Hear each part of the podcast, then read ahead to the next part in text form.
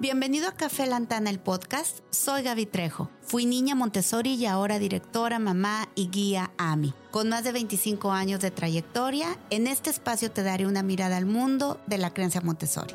Bienvenido y bienvenida a este nuevo capítulo Café Lantana, el podcast, en donde te voy a platicar cómo es un ambiente de casa de los niños.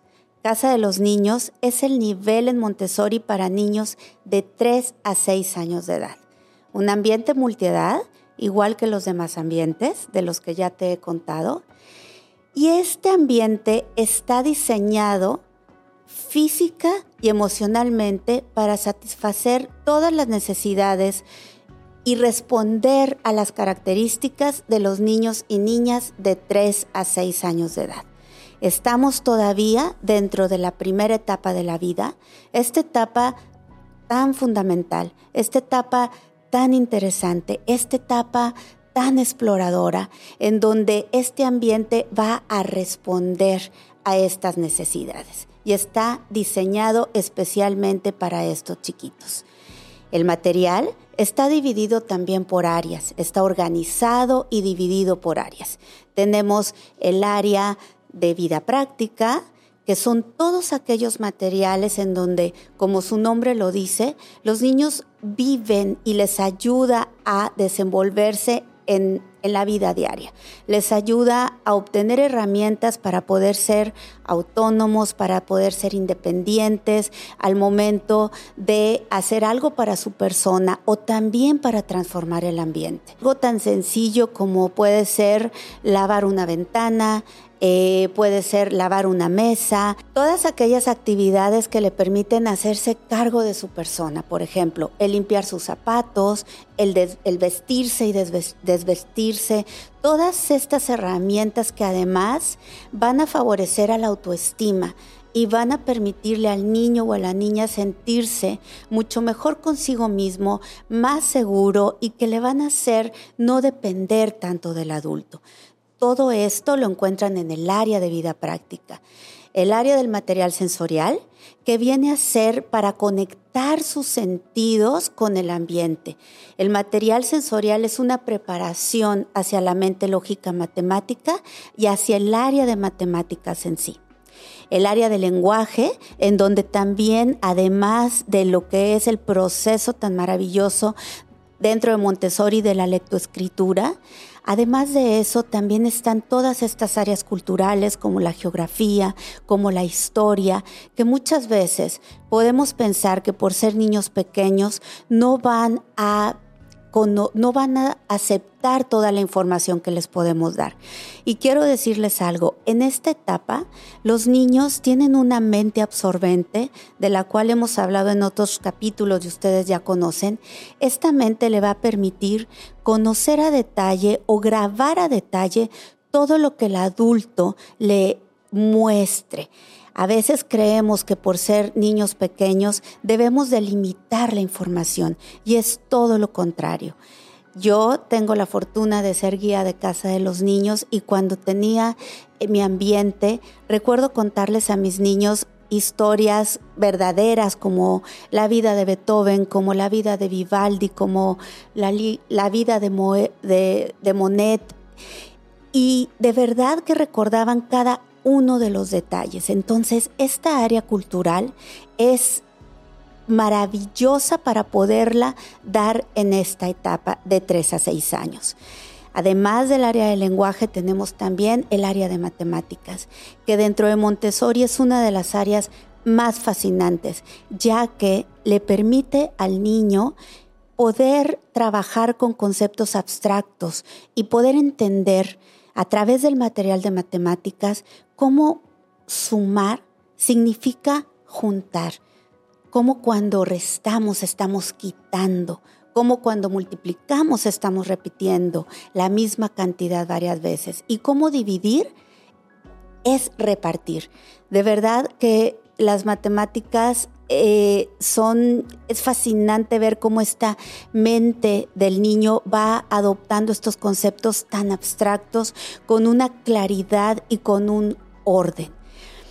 El número de niños puede ser en un ambiente de casa de los niños, puede ser hasta 30 niños. Sin embargo, en Lantana, nuestros ambientes y nuestros grupos van de entre 22 y 25 niños, con una guía titular, con una guía que tiene la especialidad precisamente para esta edad y con un asistente.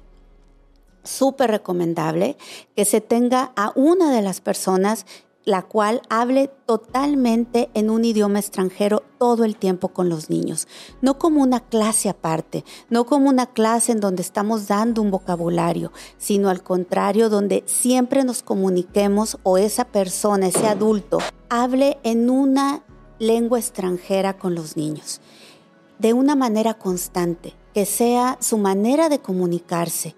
Está comprobado que el niño pequeño, al poder conectar con esta persona en otro idioma, automáticamente, con el solo hecho de ver a esta persona, su mente, su cerebro va a empezar a pensar en ese idioma. Aquí la clave y el secreto es que les hable siempre en ese idioma. No, a veces sí, a veces no. A veces creemos que los niños pequeños van a entender si les decimos ciertas palabras en un idioma y ciertas en otro. O si repetimos, no sé, les pongo un ejemplo. Eh, let's go to the garden. Let's go to the jardín. Cometemos ese error y en realidad estamos menospreciando la capacidad que tiene el niño. De los 0 a los 6 años es cuando los niños aprenden de una manera perfecta una lengua extranjera, en donde sin ningún esfuerzo más que el esfuerzo natural de poder escuchar, pueden analizar y pueden hablar en un segundo momento, ya que primero viene el entender a través del oído y después viene ya el poder comunicarnos con ese idioma, el poder expresarlo.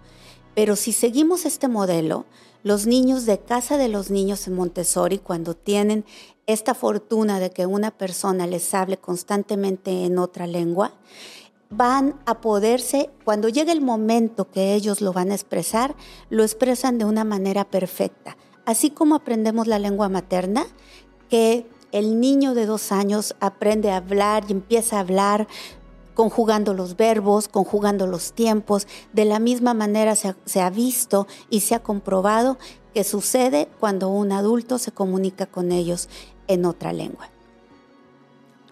Realmente el ambiente de casa de los niños, al igual que los demás niveles, debe de ser un ambiente acogedor, debe de ser un ambiente en donde todos los objetos se encuentren a su nivel y sea del tamaño y de las dimensiones de las manitas de los niños para que sea realmente esto, casa de los niños.